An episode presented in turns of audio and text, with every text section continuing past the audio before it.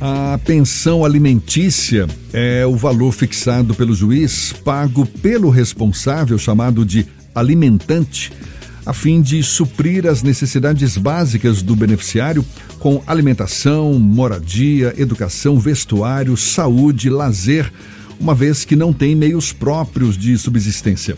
O recebimento da pensão alimentícia é um direito dos filhos menores ou incapazes, do ex-cônjuge, ex-companheiro, também dos pais, devendo ser comprovada a necessidade e impossibilidade de suprir por meios próprios a sobrevivência. Para o casal separado que ainda não teve determinado qualquer valor pela justiça, como é que é feita a determinação dessa quantia, até mesmo para quem está desempregado ou ganha apenas um salário mínimo? É sobre o assunto que a gente conversa agora com a advogada especialista em direito de família e das mulheres, Natasha Barreto. Nossa convidada, um prazer tê-la aqui conosco. Bom dia, Natasha. Muito obrigado por aceitar nosso convite. Bom dia, Jefferson. Bom dia, Fernando. Tudo bem? Fernando, não é isso?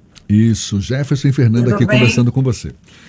Primeiro, deixa eu te perguntar, quem é que deve pagar a pensão alimentícia?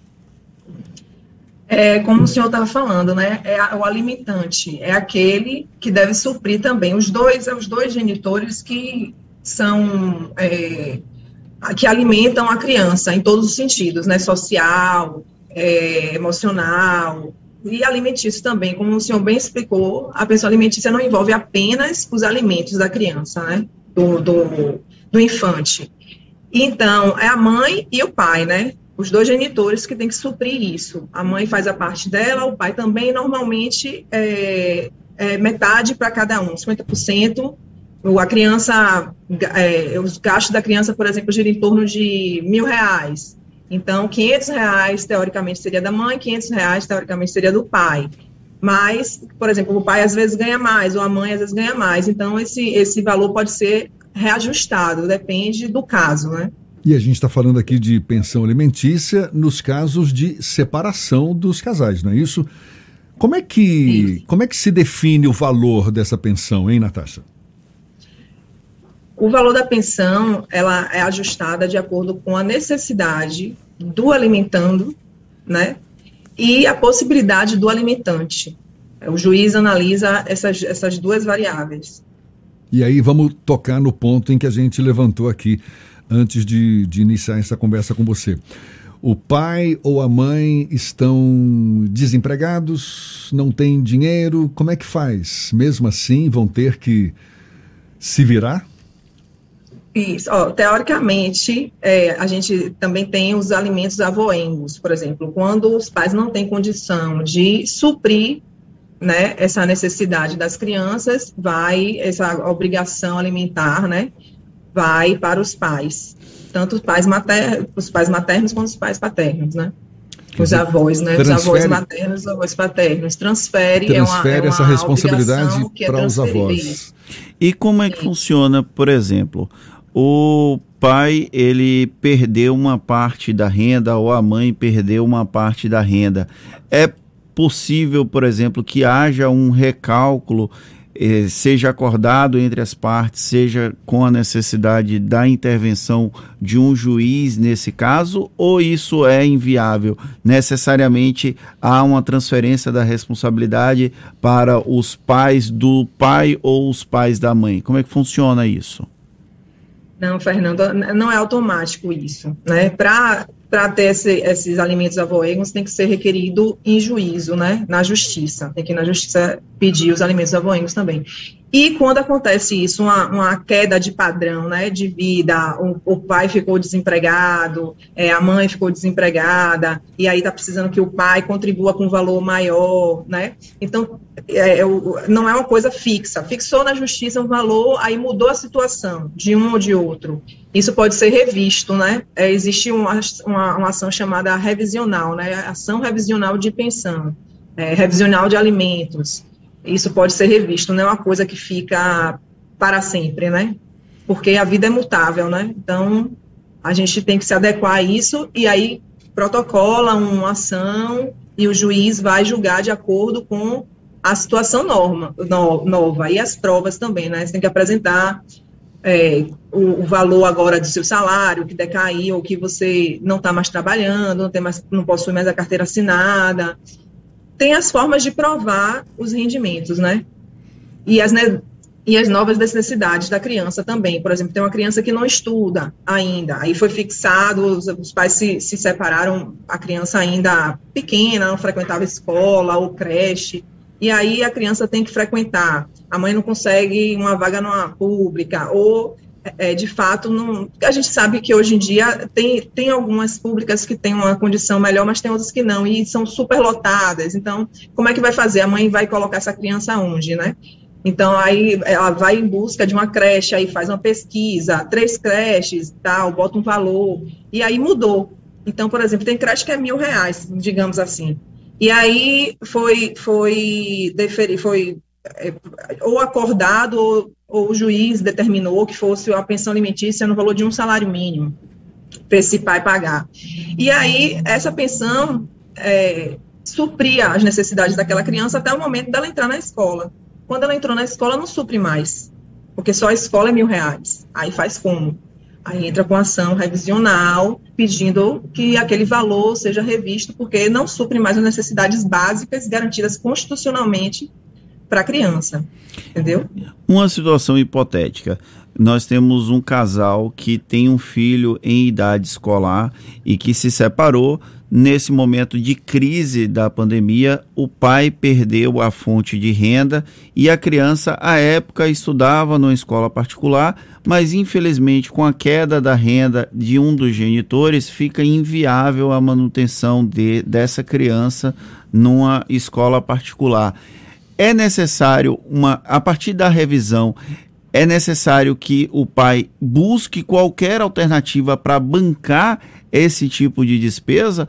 Ou, por exemplo, é possível chegar a um acordo que a criança estude temporariamente numa escola pública ou algo nesse sentido? A justiça pode ser determinante para dizer: não, a criança não pode reduzir o padrão de vida dela, então o genitor vai ter que se virar para poder bancar. Como é que funciona esse tipo de situação?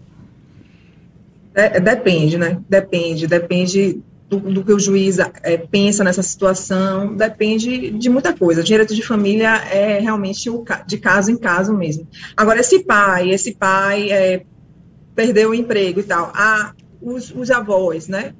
paternos têm condição de suprir, por exemplo, a, a, a, parte que ele não vai poder pagar, ele vai poder pagar alguma coisa, né? Como é que ele está vivendo? Ele está vivendo de quê? Ele está trabalhando de alguma forma, mesmo informal?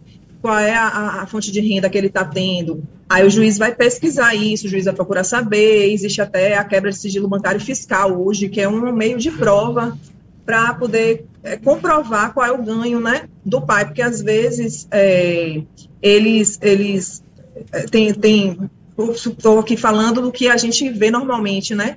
Nas varas de família. Eles, às vezes, falam assim, ah, não, é, agora vai descontar no seu contra-cheque, porque é o meio mais seguro de ser descontado, né, porque a criança tem direito à hora extra, né, às férias, etc. Aí ele vê que está descontando o contra-cheque, ele sai do emprego e vai trabalhar informalmente, ganhando até mais, às vezes. Como é que a gente vai saber que esse pai está, né, é, tá falando a verdade, etc. Então, o juiz, às vezes, tem que fazer uma quebra de sigilo bancário fiscal, para investigar direitinho, para não ter fraude, né? Nesse pagamento de, de pensão. Mas nesse caso, ele perdeu o emprego, ele tem que. Ele, a pensão alimentícia não é automaticamente suspensa, né? Ou não é automaticamente modificada. Ele precisa entrar na justiça, informando o desemprego dele, informando que ele não tem meios de prover aquele valor, né? E ele informando isso, a, a, a genitora, no caso, a mãe da criança, se ela também não tiver meios de prover aquela parte que caberia a ele, ela pode pedir judicialmente que os avós paternos arquem com aquele valor. Aí, se não puder também, é, é, é uma, aí o juiz fica sem ter muito o que fazer, né? Aí vai ter que a criança realmente vai ter uma queda no padrão de vida, né? Porque o que a gente mais sustenta é o seguinte, que a criança tem que viver no, da mesma forma que o pai e a mãe vivem, né? O pai não pode viver luxando, a mãe não pode viver luxando, e a criança estudando na escola pública. Então, eles podendo pagar uma escola particular, eles têm que prover isso para a criança. Então, o juiz analisa tudo isso. Então, em cada, em cada caso, eles, eles, ele decide com base naquilo. A gente está falando aqui sobre pensão alimentícia, conversando com a advogada especialista em direito de família e das mulheres, Natasha Barreto. E para a gente encerrar, Natasha, quais as consequências do não pagamento da pensão alimentícia? Eu sei que uma delas é a prisão do devedor, não é não? Isso, isso, isso. São, assim, as três, está devendo as três últimas, né? As três últimas parcelas a gente pode pedir sobre o rito de prisão. Existem dois meios de, de cobrar: o rito de prisão e o rito de penhora. Né? A penhora é, são valores devidos a mais tempo, né? Porque é, a gente é, acha que, né, devido à demora na cobrança do, do, dos alimentos, não é imediato aquele valor que ela está precisando. Os outros três é imediato, né? Então a gente cobra sobre o rito da prisão. Aí ele recebe um, uma citação, que se ele não pagar em tantos dias, em cinco dias, cinco dias úteis, ele vai, é, é, vai ser expedido um mandado de prisão. E aí ele tem que, tem que pagar. Eles normalmente pagam. Quando sai, quando sai isso, eles pagam. Mas é isso, aí o meio de cobrança é esse. Inclusive, eu, pessoalmente, como advogada que milito na área, eu acredito que a gente tem que modificar, de alguma forma, esse Código de Processo Civil, porque o processo de execução é muito lento. Isso prejudica crianças e as mães, né, que são a maioria que estão, que recebem a pensão alimentícia para seus filhos, porque é muito lento, é muito, a justiça já é muito demorada e o processo de execução é ainda pior porque a, aquela pessoa está não sei quantos meses já sem receber a pensão alimentícia. Então, o, o dano patrimonial que essa, essa família, essa né, criança está sofrendo, é, é, de um tamanho que a gente não tem nem como. É, é, por isso que a gente fala que às vezes as mães estão sendo empobrecidas porque não existe o pagamento da pensão alimentícia. Então, tem esses dois tipos de execução, né? De penhora, que penhora bens, vai penhora bens, bloqueio judicial, né, do, de contas, e, e, e, tem o rito de prisão, que é o normalmente é o mais eficaz, né? Que a pessoa recebe lá que vai ser presa e ela já faz o pagamento. Mas é, são esses dois meios. E que mesmo assim acabam esbarrando na lentidão da justiça, lamentavelmente. É, às vezes demora é. tanto para poder cumprir, né? É, uma simples citação. A gente tem buscado, junto à OAB, né, meios da gente poder é, cobrar do judiciário uma, uma maior celeridade, principalmente porque a gente tem a lei específica de alimentos, né? A gente está falando sobre a pensão alimentícia, a gente tem uma lei específica que trata sobre os alimentos. E essa lei diz que os processos que tratam sobre alimentos de crianças, né, de infantes, devem ter a tramitação prioritária e ainda assim demora. Afinal de contas, fome tem que ser suprida diariamente, não é? Tá certo. Exatamente. Natasha, Natasha Barreto, advogada e especialista em direito de família e das mulheres, muito obrigado pela sua disponibilidade, pela atenção dada aos nossos ouvintes. Até uma próxima, bom dia para você. Bom dia, até uma próxima. Agora são 8h45 na tarde FM.